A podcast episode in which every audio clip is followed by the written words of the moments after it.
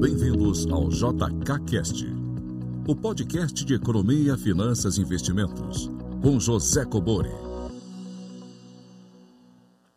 Sejam todos muito bem-vindos a mais um episódio do JKCast. É, perguntas via áudio ou texto para o WhatsApp 61 98117 0005. E lembrando que depois de amanhã, segunda-feira, dia 28 de setembro, já na semana que vem, iniciei uma série de vídeos e lives para a gente falar sobre independência financeira e o porquê ela não tem a ver só com dinheiro, né? Tem a ver muito mais com conhecimento. Porque com conhecimento você vai saber o que está fazendo e o porquê está fazendo. Tá ok, pessoal? Sempre em linha aí do que vocês já estão acostumados aqui no canal e no nosso podcast. Sem mais delongas, como sempre, vamos à primeira pergunta. Satisfação, professor. Tudo bom? Muito obrigado por todos os seus ensinamentos. Aqui quem fala é o Pedro, Campinas, São Paulo. E, bom, eu queria fazer uma pergunta macroeconômica. Queria que o senhor mostrasse a sua visão sobre a aceleração que a gente está vendo, em especial no IGPM. Né? O IPA tem mostrado um salto grande atualmente, é, mas na inflação de modo geral, quais seriam a, o, qual seria o seu diagnóstico sobre essa, esse crescimento? E em tempo, caso o senhor quiser trocar uma palavra comigo adicional, é mais uma questão assim pessoal. Eu trabalho num dos grandes bancos do Brasil, tenho as três certificações iniciais da Ambima e fiz economia, né? Estou na área do varejo a princípio. E eu, bom, eu queria seguir para a parte mais especializada em investimentos, em assets. É, como o senhor vê o mercado hoje em dia e quais seriam os seus conselhos para seguir para essa área? Além de escutar o senhor, com certeza. Muito obrigado, abraço. Um abraço, Pedro de Campinas. Vamos lá, Pedro. Primeiro sobre inflação. Eu acredito aí desse cenário que muitos dizem inflacionário, né? E depois essa parte aí do, da sua carreira aí no banco. Bem, vamos lá. Inflação. Tem muita gente falando sobre um, um, uma possível inflação aí, principalmente porque o preço dos alimentos subiu, pontualmente alguns alimentos, e eu vou dar minha visão sobre isso. É, e essa preocupação se vai haver inflação ou não. Né? Acho que no, início da crise eu falei um pouquinho sobre isso porque que o cenário aí, na realidade, ele, ele sinalizava que era muito difícil ter uma inflação e, inclusive, era mais possível ter uma deflação, justamente pela ausência da demanda. Então vamos lá. Por que, que a inflação ela acontece. O que é o processo inflacionário? É um processo de aumento generalizado dos preços. Então, o próprio nome já diz, né? Aumento generalizado. A gente não está vendo isso, esse processo de aumento generalizado dos preços. Logo, a gente não está no ambiente de processo inflacionário. Essa é a minha visão. Pedro, você estudou economia, pelo que eu entendi, né? Então você deve se lembrar lá da curva da oferta e demanda. Então, o, o que faz com que a inflação aconteça, com que haja aumento de preço. Teoricamente, a gente chama o preço de equilíbrio aumente. Né? Então, quando a demanda está em equilíbrio com a oferta, então você imagina aquele gráfico, Pedro, e para quem não estudou economia, um gráfico normal de duas dimensões, onde você tem lá uma curva da oferta e a curva da demanda, onde elas se cruzam é o preço de equilíbrio. Então, se uma dessas curvas se desloca, esse preço de equilíbrio vai é, mudar, tanto a curva da oferta quanto a curva da demanda. Então, para quem estudou economia, isso também é bastante intuitivo. Eu já falei aqui algumas vezes no nosso exemplo simples lá do arroz, né? Do saco de arroz, que eu falo sempre dos 10 quilos de arroz e, e 10 reais. Então, se aumenta a quantidade é, de moeda, esse preço de equilíbrio vai aumentar. E aí, quando eu dou esse exemplo, estou falando muito mais pelo processo é, o fenômeno monetário da inflação, mas vamos tentar vir para a realidade aqui na nossa intuição. Então, quando que o preço de equilíbrio aumenta? Quando a demanda aumenta muito e a oferta se mantém estacionada. Então, a oferta é a mesma, agora a demanda está maior. Então, naturalmente, o preço de equilíbrio vai se alterar. Esse preço vai aumentar, ok? Ou, pelo lado da oferta, você tem um choque de oferta. A oferta diminui e a demanda se mantém estável. Então, agora, do mesmo jeito que você tem menos oferta, o preço de equilíbrio também vai é, aumentar. Então, imaginando, não entrando muito na teoria, mas o Pedro estudou economia, né, Pedro? Então, sei lá, vai imaginar aquele gráfico da oferta e da demanda. Então, a inflação acontece pelos dois lados, né? Você pode ter um choque de oferta e um choque de demanda. Esse é um, teoricamente, se fosse simplificar, um dos dois principais motivos aí que pode acontecer. Mas também existem é, outros motivos, digamos, microeconômicos. Microeconômico, quando eu digo, é o padrão de consumo das pessoas. Então, o que a gente está vendo nesse ambiente atual? É, a gente está vendo que aconteceu algumas dessas coisas, inclusive a mudança no padrão de consumo. E a inflação foi muito pontual, né? A inflação de alimentos. Então não precisa ser é, economista aí para quem está me ouvindo para entender. Vamos raciocinar intuitivamente. O padrão de consumo mudou no mundo inteiro por causa da crise da pandemia do coronavírus. Então a gente, se eu fosse aliar, a gente está muito em voga aí falar do, do preço do arroz e do óleo, né? Principal, são os principais vilões aí agora desse aumento do preço dos alimentos. Então, isso tem uma explicação e por que foi pontual. Mas quando você olha os subgrupos como um todo lá da tabela lá dos índices de inflação, tanto do IGPM, tá, Pedro, quanto do IPCA, você vê que na, naquela cesta que eles calculam, os alimentos estão lá com uma subcategoria ali que impacta. Então, primeiro, explicar por que foi pontual. Quando deu a crise da pandemia, os países naturalmente têm uma coisa que a gente chama de segurança alimentar. Os países têm essa preocupação da segurança alimentar, que é necessidade básica do, do, do, da sua população, do seu povo, né? De cada país é necessidade básica se alimentar, comer. Então, no início lá, quando iniciou a pandemia, os grandes países exportadores de arroz, eles pararam de exportar para que aquele arroz né, garantisse ali o consumo interno. Ninguém sabia, um ambiente de extrema incerteza. Então, para quem acha que o Brasil produz muito arroz, produz muito arroz, mas a gente consome tudo que a gente produz. Então, nós importamos arroz para fazer frente às necessidades aqui do nosso mercado interno. O maior produtor de arroz do mundo é o se não me engano, o Vietnã e a Tailândia, não sei se nessa ordem. Né? E eles, pela segurança alimentar do país deles, eles seguraram esse mercado exportador e o arroz, é, a princípio, começou. O que, que, que, que houve na crise da pandemia? Estava né? tudo normal, tudo em equilíbrio. É, lógico, não é 100% equilíbrio, né? mas as coisas estavam funcionando todas normalmente, sob o ponto de vista econômico, né, que a gente está falando. De repente, a crise da pandemia tirou esse, todos esses equilíbrios que tinham em vários mercados. O mercado de alimentos foi um é, bastante afetado. Então, estou explicando agora do arroz. Né? Então, os grandes exportadores de arroz seguraram ali, né, proibiram a exportação desses produtos para fazer frente ali ao consumo interno. A velha máxima, primeiro vou garantir o meu, os meus filhos, né, no caso do, do país, vou garantir primeiro da minha população e depois, se sobrar, lá na frente eu decido se eu vou continuar exportando ou não. Então, no início, teve essa grande é, desequilíbrio aí no mercado de arroz mundial. Então, esse foi um problema que vai impactar a oferta, né? Lembra lá da, do lado da oferta ou lado da demanda. Então, a oferta de arroz naturalmente se impactou. Um outro problema inflacionário, quando se pode ver é, pontualmente os alimentos, os grãos, né? As commodities agrícolas como um todo são é, dolarizados. O preço é dado pelo mercado internacional em dólar. Então, ao desvalorizar, né, depreciar o real, naturalmente também o nosso preço aqui do arroz em real vai subir porque o arroz é cotado em dólar. Então também teve esse por esse outro lado o câmbio. Primeiro a oferta diminuiu, depois o câmbio. E agora, aliado a isso, o padrão de consumo. O padrão de consumo da população, não só no Brasil como no mundo todo, mudou. Então, pensem comigo. Isso aí até é uma forma de você enxergar que vocês vão entender existia tudo em equilíbrio, o mercado estava em equilíbrio, inclusive o padrão de consumo das pessoas. Né? Então, milhões de, de brasileiros comiam fora de casa, até por uma necessidade. As grandes cidades a pessoa não consegue voltar para casa para comer. Então todo mundo comia a famosa comer na rua. Então todo mundo ia lá, tinha o, o restaurante que ele frequentava. Então quando você imagina tudo isso em equilíbrio, é, você imagina Pedro, se você comia na rua, você comia exatamente a quantidade que você, você iria consumir, né? Então você ia lá, fazia seu pratinho, você comia, sei lá, 50 gramas de arroz, 100 gramas de arroz. E assim milhões de brasileiros faziam exatamente essa mesma coisa, não é isso? Quando você, todo mundo passou de repente a consumir isso em casa, começou a fazer as suas refeições em casa, você não vai no mercado e compra 50 gramas de arroz, nem 100 gramas de arroz. Você vai lá e compra dois sacos de 5 quilos cada um.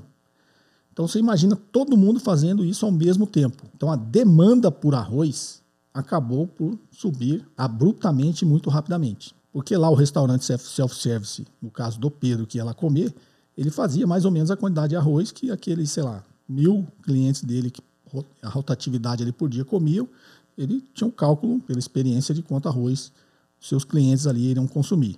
Então não, não era tanto arroz assim, seria mais ou menos distribuído nisso que eu falei. No, no nosso exemplo, 50 a 100 gramas de arroz, cada cliente, ele fazia mais ou menos Agora imagina todos esses mil clientes agora comendo em casa e cada um comprando 10 quilos de arroz, 5 quilos de arroz, 10 quilos de arroz. Então, de repente, isso, estou dando o exemplo do Pedro, lá no bairro em Campinas, mas assim milhões de brasileiros, cada qual na, na sua realidade, e isso no mundo inteiro. Então esse padrão de consumo do alimento ele mudou rapidamente e o consumo não é que as pessoas passaram a comer mais, as pessoas passaram a estocar mais alimento. Então você imagina um casal, um casal jovem que nunca comeu em casa, passou a ter agora um estoque de alimentos em casa. E esse estoque tende a ser maior em alimentos não perecíveis. Então, justamente, e básicos, né, de consumo básico que a gente chama essencial. Arroz e óleo, e feijão, os não perecíveis, né? Ele não é perecível, você não vai estocar carne na sua casa, frango, você, mas naturalmente você vai estocar arroz, você vai estocar óleo. Eu não estou falando de estocar né, nesse sentido extremo também da pessoa fazer aquele grande estoque. Estocar no, no, sentido de você não tinha arroz em casa, agora você tem 10 quilos. Né? Você não tinha óleo em casa, agora você tem 6 litros de óleo em casa. Então, imagina tudo isso, todo mundo fazendo. Então, esse, essa inflação de alimentos ela foi pontual. Tá? Isso não configura um processo inflacionário. O processo inflacionário é quando é um aumento generalizado de preço. Aí não é só alimento que está tá aumentando de preço. Está aumentando de preço o alimento, água, luz, telefone, não é isso? é, todas as necessidades, serviços, tudo está aumentando de preço. Isso é um aumento generalizado. Mercado de trabalho. Tá? Então, isso é um processo inflacionário. Existe alguma, alguma possibilidade dessa inflação pontual de alimentos ela contaminar o resto dos preços na economia? Acredito que não. Acho que é muito improvável que isso aconteça. Tanto que a projeção de inflação do mercado, é, a gente vai estar abaixo do sendo meta até 2022. Né?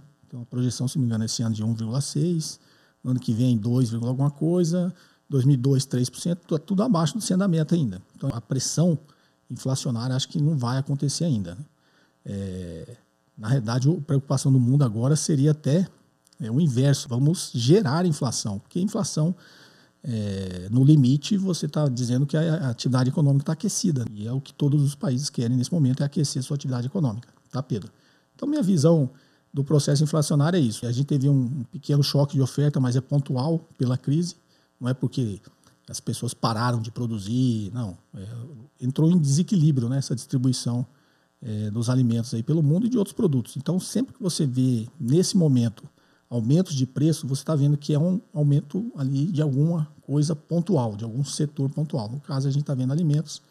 E eu acho que, sei lá, talvez a minha explicação muito simplória e até meio tosca, mas intuitivamente dá para a gente entender essa parte do alimento, por que, que aconteceu, justamente porque que subiu o preço do arroz e o preço do óleo e de outros produtos não perecíveis. Tá ok, Pedro? Espero que minha visão tenha, tenha respondido aí a sua dúvida. Já ia passando, já ia me esquecendo, né? A sua segunda pergunta é: você está num grande banco, tem todas as certificações, imagino que você falou da Ambima, CPA 10, CPA 20, e você está na área de varejo, você é, pensa em migrar para a área de asset management, né?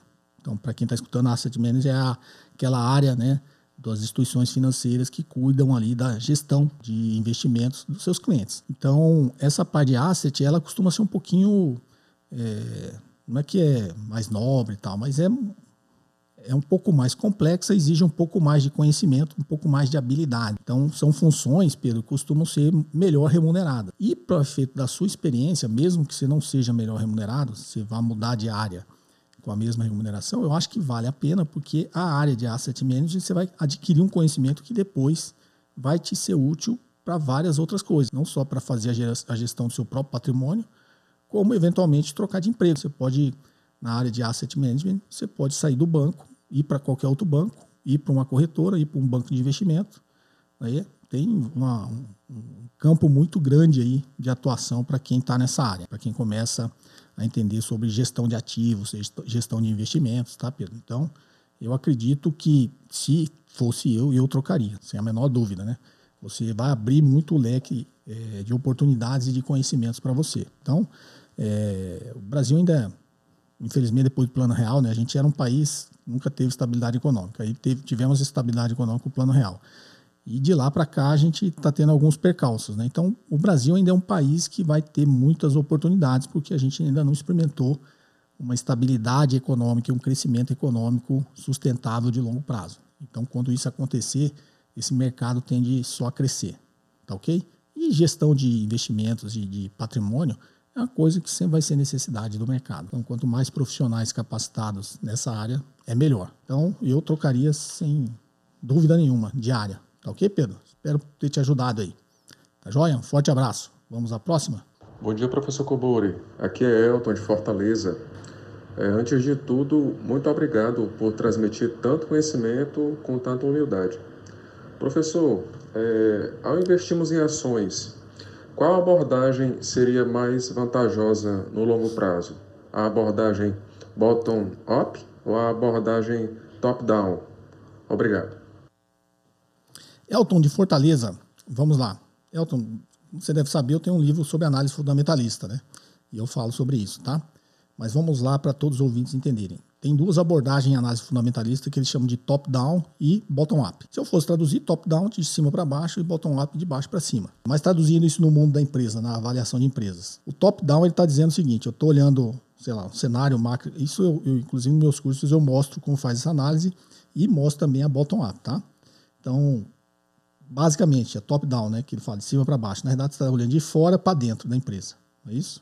E a bottom-up você está olhando de dentro para fora. Acho que seria uma tradução melhor do que de baixo, de cima para baixo, de baixo para cima. Então, se eu olho o cenário macroeconômico global, o que, que isso vai influenciar o cenário macroeconômico nacional? Esse cenário macroeconômico vai gerar alguns, alguns indicadores econômicos financeiros, por exemplo, taxa de juros, que é muito importante, e como essa taxa de juros vai impactar o mercado financeiro de capitais, não é isso?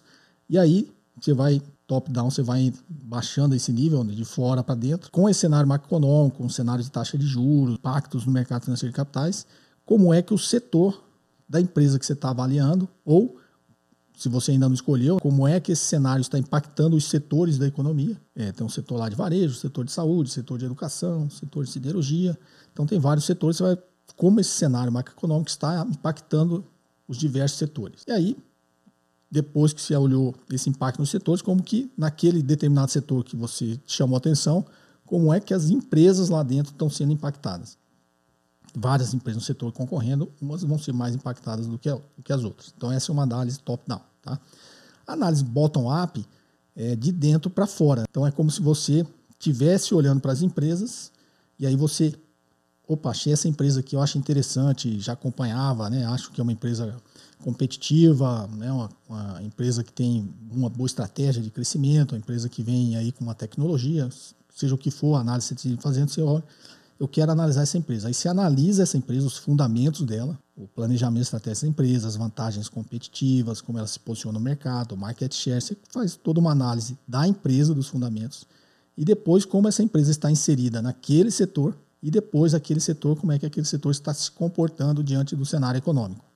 Então, é mais ou menos isso, né? Top-down e bottom-up. A análise bottom-up costuma ser uma análise mais criteriosa que os investidores fazem, né? O Warren Buffett, Peter Lynch, eles fazem uma análise em bottom-up. Mas eu não diria que eu faço essa e não faço essa. Todo mundo, o bom investidor, ele faz as duas, não é isso? Ele, ao mesmo tempo, está fazendo uma bottom-up, está olhando ali as empresas, aquela empresa que ele julga uma empresa interessante para investir, ele está fazendo análise dos fundamentos daquela empresa e está olhando para o cenário como um todo. E, ao mesmo tempo, ele também está olhando como que o cenário externo, o cenário macroeconômico, o cenário setorial está impactando ou vai impactar aquilo que ele imagina para aquela empresa. Então, são duas abordagens que acho que tem que caminhar juntos.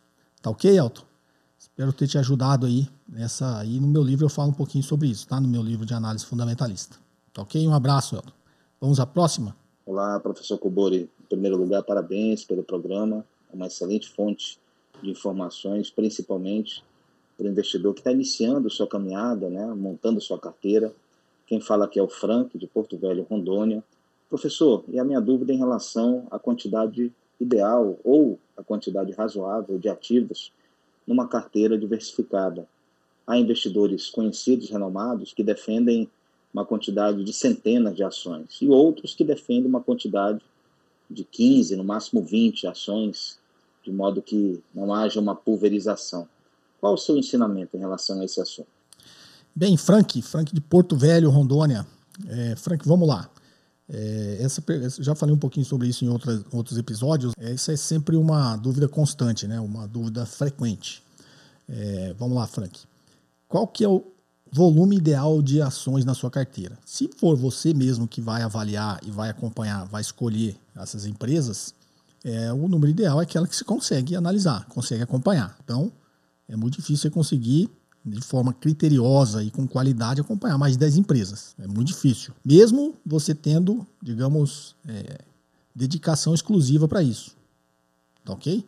10, 15 empresas, mais do que isso, acho que é, é, é inviável. Agora, se está falando de uma grande gestora de recursos, de um grande fundo de investimentos, vai depender de quantos analistas ele tem lá. Às vezes o gestor, você falou aí de especialistas renomados, pode ser um grande gestor que deu essa opinião, mas é, ele tem um fundo de investimentos. Ele é o grande gestor que vai definir tudo, mas ele tem 15 analistas embaixo dele. Cada analista é responsável por um setor, né? Cada analista desse consegue é, avaliar 10 empresas. E aí ele vai ter, pode ter centenas de ações na sua carteira. Mas se a sua carteira de ações é você que acompanha, você que escolhe as empresas que entram, que saem, é, o ideal é você ter um número de ações que você consiga acompanhar com qualidade, de forma criteriosa e com qualidade. Essa é a minha recomendação. Não é uma metodologia muito difícil de entender. Agora, tem gente que diversifica demais, sai comprando, mas é aquele negócio. Ele tem 200 ações, mas não conhece nenhuma profundamente. Então é melhor você ter meia dúzia de empresas de ações que você conhece profundamente do que você ter 100 empresas da quais você não conhece nenhuma. Malemar superficialmente. Então o critério é esse, tá? É, o, o como diz Warren Buffett, né, o risco está no foco do investidor. E justamente por isso Warren Buffett sempre criticou essa teoria da diversificação. Ele acha que quanto mais diversificada a sua carteira, mais diversificada está a sua atenção. Então o risco advém de você não ter atenção sobre aquilo que você está fazendo. Tá ok? Frank, espero tê-lo ajudado. Forte abraço. Vamos à próxima? Boa tarde, meu nome é Flávio eu sou de Sumaré, São Paulo. Né? Parabéns pelo canal, um dos melhores conteúdos de finanças do YouTube. Eu venho estudando valuation, né? E uma das coisas que eu percebi estudando valuation é que ele é um modelo determinístico. Então, quando você escolhe as premissas do modelo, né, você coloca os inputs, ele, ele chega num valor. Se você muda os inputs, ele vai chegar em outro valor. Então, se você foi otimista, na, nos seus inputs, você vai ter um valuation otimista, se você for pessimista, você vai ter um valuation pessimista. Quer dizer, existem incertezas, por exemplo, na estimativa de fluxo de caixa, existe incerteza na estimativa da taxa de desconto, mas no fim das contas você chega num número né, que não tem uma medida de incerteza associada a ele. Em estatística, é comum a gente usar o método de Monte Carlo para lidar com a incerteza é, em modelos, né? E aí eu, eu não vi muito, né? Não vi muitos, muitas referências de, de utilização do método de Monte Carlo para valuation. Aí é, são três perguntas que eu tenho então. Se a minha impressão, a número um, se a minha impressão está correta, que não se usa muito. A, a segunda é o que você acha especificamente, né, sobre usar o método de Monte Carlo para fazer valuation. E a terceira é, sem usar esses métodos, né, como lidar com a incerteza das estimativas de valuation. Bem, Flávio, vamos lá. É, esse é um assunto interessante, método de Monte Carlo. Monte Carlo, é, isso vem de cassino, tá? Qualquer dia, de repente, eu tiro um tempinho aqui para contar essa história. Mas é, tem gente, tem teses, tem vários estudos aí de pessoas que utilizam o método de Monte Carlo junto com o método do fluxo de caixa descontado para fazer avaliação de empresas. Se não me engano, foi até o TCC de um aluno meu no MBA de Finanças lá do IBMEC. Deixa eu lembrar aqui, acho que teve alguma coisa assim, tá? Utilizando o método de Monte Carlo, porque lá no MBA de Finanças a gente dá aula é, e tem uma disciplina lá que, se não me engano, é sobre mercado de derivativos que a gente ensina o método de Monte Carlo, tá? Que tá ligado aí no no caso é, do que eu estou falando em mercado derivativos e futuros. E teve um aluno que fez, acho que esse trabalho de conclusão de curso aliado justamente essa, essa tua dúvida sobre utilizar o método de Monte Carlo para fazer avaliação de empresas. Ele utilizou, se não me engano, junto com o, o método fluxo de caixa descontado. Então, a teoria, Flávio, tudo é sempre muito bonito na teoria. O que a experiência me diz e não só a experiência minha, mas de outras pessoas, né, que de outros grandes é, autores de livros que eu leio bastante, eu sempre cito aqui, e vale eu citar novamente aqui o Nassim Nicholas Taleb e o Benoit Mandelbrot. Benoit Mandelbrot é o pai da geometria fractal. A geometria fractal é aquela que foi utilizada para criar a teoria do caos. É só explicando por que, que eu estou citando esses autores, né? Porque eles são contra várias das teorias e se eu fosse resumir, todas, porque todas as teorias estão baseadas em estatística do que eles chamam de distribuição normal. E o método Monte Carlo se inclui nisso aí, tá, Flávio?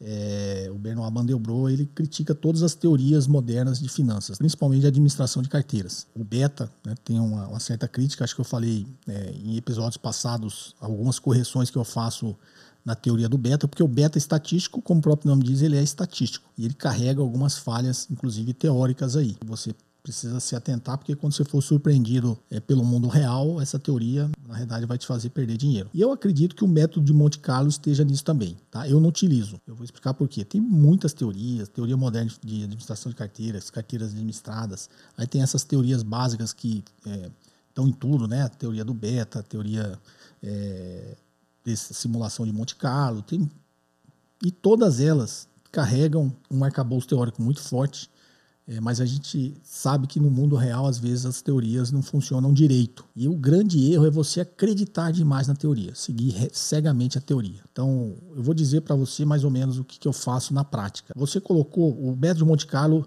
você está transformando um método determinístico, como você falou, que é o fluxo de caixa descontado, para um método estocástico. Aqui, como a maioria das pessoas é, não gostam de estatística, né? E eu também não gosto muito, apesar de conhecer porque eu dou aula, mas também não gosto muito. É, vai ficar meio chato aqui eu ficar explicando o que é determinístico e estocástico, tá? Mas a simulação de Monte Carlo, na realidade, ele trabalha com um grande volume de dados, não é isso? Para fazer uma espécie de análise de sensibilidade, de probabilidades de vários cenários acontecerem. Você pega diversas variáveis, imagina você está pegando fluxo de caixa descontado. Esse trabalho, quando fez, acho que ele eu estou aqui falando que faz muito tempo e eu vou relembrando aqui, né? Ele pegou lá então as variáveis de receita líquida, é, lucro operacional, não é isso? É, nível de alavancagem, estrutura de capital, então são variáveis diferentes. Ele joga isso dentro do, da simulação de Monte Carlo e aí acha uma probabilidade. E é complicado porque em economia, como ele fala, ceteris paribus, né? você pega 10 variáveis e isola uma como se todas as outras fossem constantes. O médio Monte Carlo, na realidade, embaralha tudo isso. E aí cospe lá no final, é, digamos, um resultado teoricamente mais dentro da probabilidade. Só que qual que é o, quando eu falo erro teórico?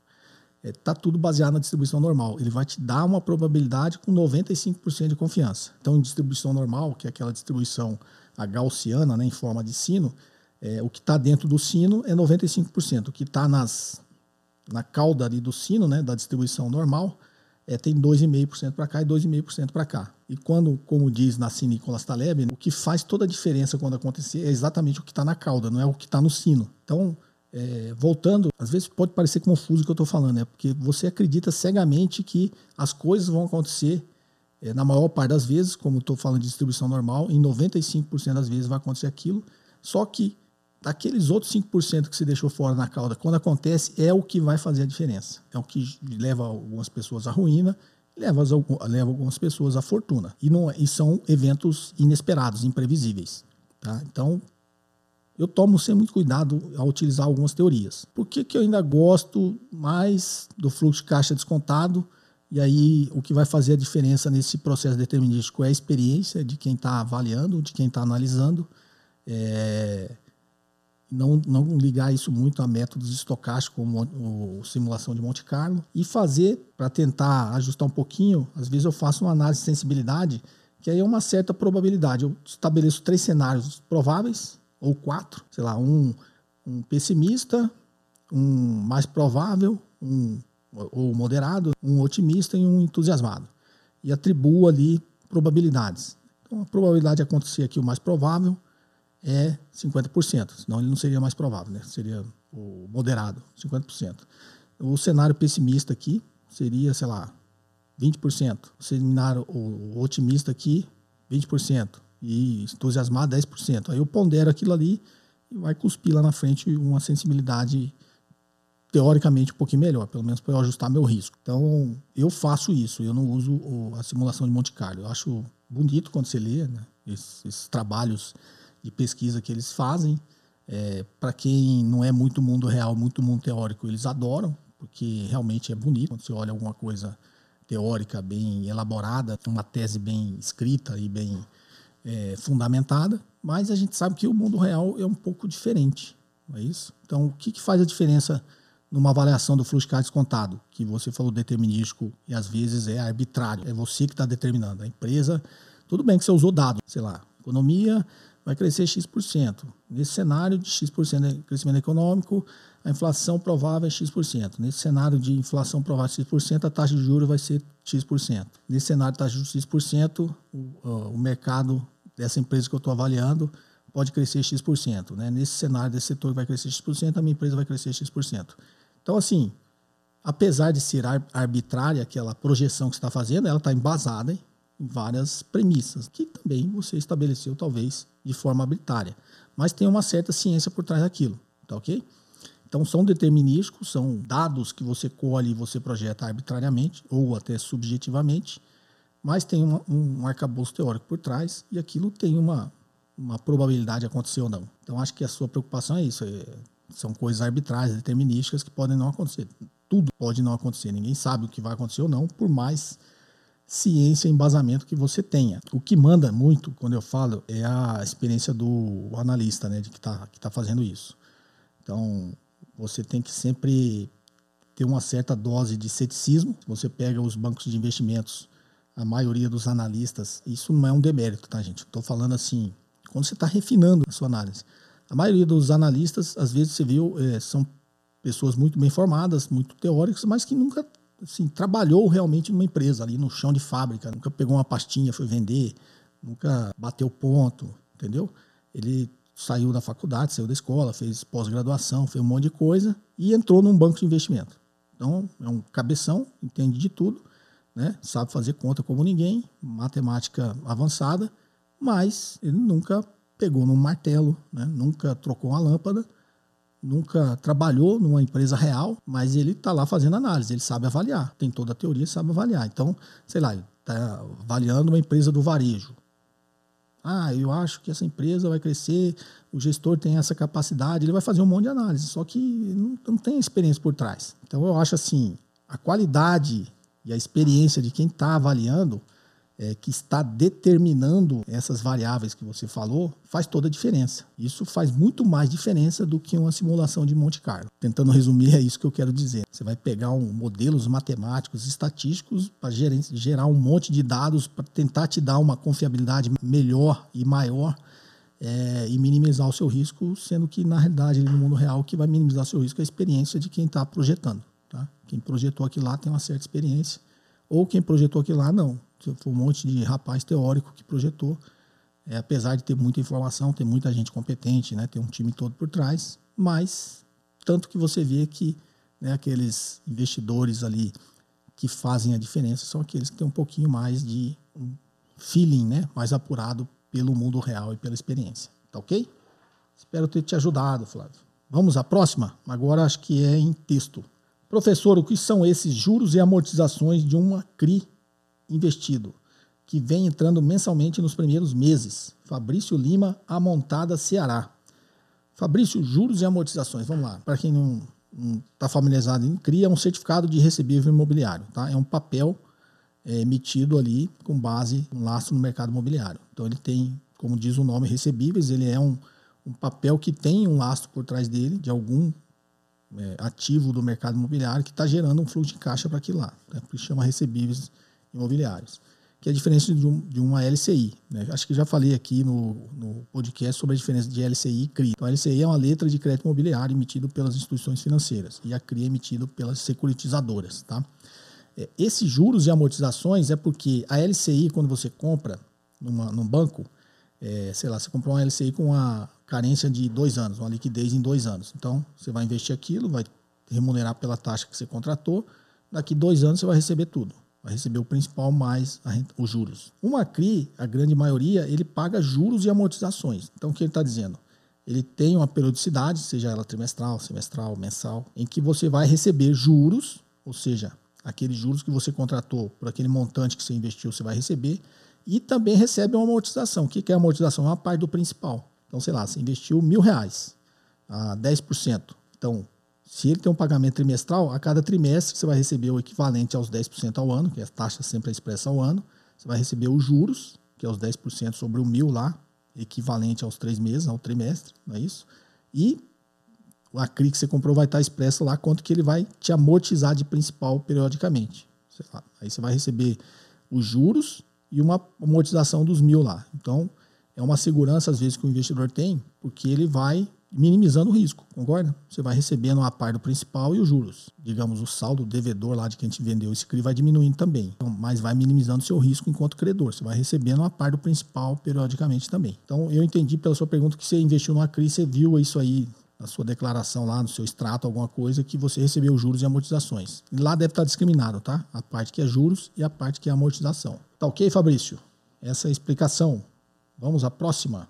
Meu nome é David e sou de São Paulo, capital. Muito obrigado, Kobori-san, pelos ensinamentos. Eu opero day trade em mini índice como proteção de carteira de ações, especialmente em determinados dias do mês, quando sabemos que terá muita volatilidade, payroll, vencimento de opções, etc. Mas não fico com, comprando e vendendo toda hora. Coloco a ordem e fico vendido, por exemplo, como foi ontem, é, 18 de setembro, foi quando ele mandou aqui a mensagem, né? Ou seja, mandou no dia 19. O mercado caiu, tive desvalorização no valor de mercado da carteira de ações, mas encerrei o trade de mini índice com 1.400 pontos positivos. Essa é uma atitude de day trader? Penso que o mercado futuro serve como seguro para quem está exposto em ações e esta seria uma forma correta de utilizar o mercado de futuros. Será que eu estou correto na metodologia de utilização do mercado de futuros? O senhor é grande referência para investidores no Brasil e exterior, pode ter certeza. Obrigado e forte abraço e fique com Deus. Legal, David. Obrigado aqui pelos elogios, David de São Paulo. Vamos lá, você está é, um pesozinho ali no fundo da consciência, na dúvida se você é um day trader ou não, né? Vamos lá, o day trader, o próprio nome diz, é o cara que fica comprando e vendendo dentro do mesmo dia. Você disse que você não está comprando e vendendo. Você vende ali para fazer um hedge, ou seja, uma proteção da sua carteira, não é isso?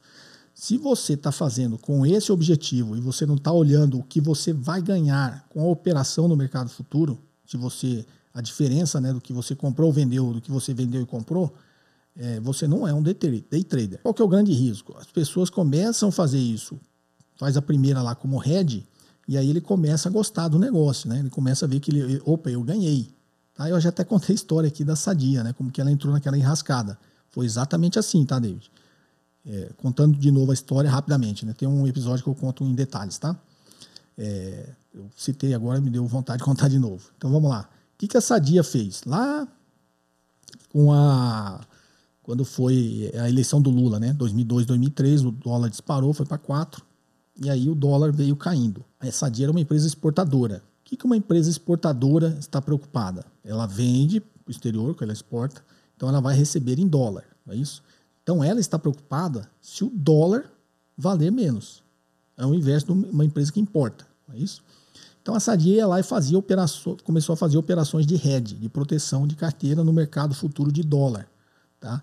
Naquela época era um, era uma operação um pouquinho mais sofisticada que chamava Target Forward, mas era nada mais do que uma operação no mercado futuro de dólar. Então o que, que essa dia fazia?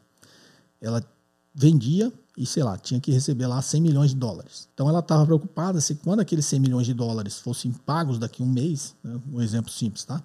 É, aquele dólar ia valer a mesma coisa que vale hoje. Ela não queria que aquilo desvalorizasse. Então o que, que a, a Sadia fazia? Fazia uma operação no mercado futuro de dólar. O que, que ela fazia? Ela vendia dólar no mercado futuro. Se o dólar caísse, ou seja, ele desvalorizasse em relação ao real, ele ia lá e, e, e na mesma na mesma raciocínio seu, só que você está fazendo com índice futuro de Bovespa. Mas aí se a, o dólar caísse, ele ia lá e recomprava e aí ganhava aquela diferença. Aquela diferença que ele ganhava no mercado futuro compensava o que ele tinha perdido no mundo real.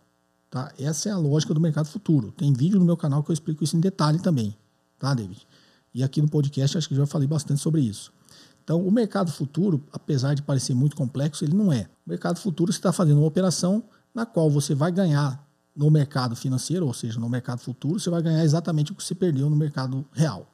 Acho que eu dei esse exemplo com café, né? Uma vez aqui no, no podcast. Ok? Então, o que, que essa dia fazia? Fazia isso. E aí, imagine, ela fez a primeira vez, deu certo. Foi lá, vendeu o dólar no mercado futuro, o dólar caiu, ela foi lá, encerrou a operação dela, porque esses contratos futuros vencem, né? Encerrou a operação e ganhou lá, sei lá. Ela fez um head de, de 100 milhões, ela não queria que é, correr o risco, é, do dólar cair, digamos que o dólar caiu em relação que ela perdeu um milhão de dólares. Aí ela perdeu um milhão de dólares aqui no mundo real, mas ela ganhou um milhão de dólares no mercado futuro. Uma coisa anulou a outra, por isso que chama hedge. E anulou, opa, legal. Só que o que, que vem na cabeça de quem faz as operações é, em muitos deles, tá? E grandes empresas cometem esse erro, como é o caso do exemplo que eu dei da Sadia. Naquela época foi a Sadia, foi a Aracruz, se não me engano foi o Votorantim. Também fez a mesma, é, as mesmas é, cagadas, né? os mesmos erros. E aí, o que vem na cabeça do, do, desse, sei lá, se fosse o diretor financeiro? Depois ele foi até absolvido agora recentemente, né? Todo mundo depois pôs a culpa nele. É, mas todo mundo estava ganhando. Como eu brinco, quando você está ganhando, vem o presidente da empresa e dá um tapinha nas suas costas, janta com ele, almoça com ele. Na hora que perde, a culpa é do, do diretor financeiro.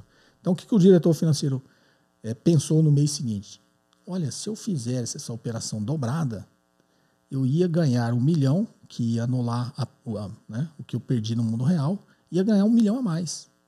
Olha que legal. Aí ele vai lá e faz. E aí ganha. Ele passou de 2003 a 2007, 2008, quando foi a crise subprime, fazendo isso. Ou seja, passou cinco anos fazendo isso dando certo. Fazia e foi aumentando a operação. Fazia tanto que quando você olha os resultados da Sadia, é, o resultado que ela estava tendo era muito mais financeiro do que operacional. Tá? Então, inclusive, eu acho que eu usei esse exemplo aqui para dizer por que, que o mercado olha o EBITDA, o EBITDA, é, que é o lucro operacional, por que, que o mercado gosta de olhar isso. Eu, eu, eu dou sempre esse exemplo da Sadia.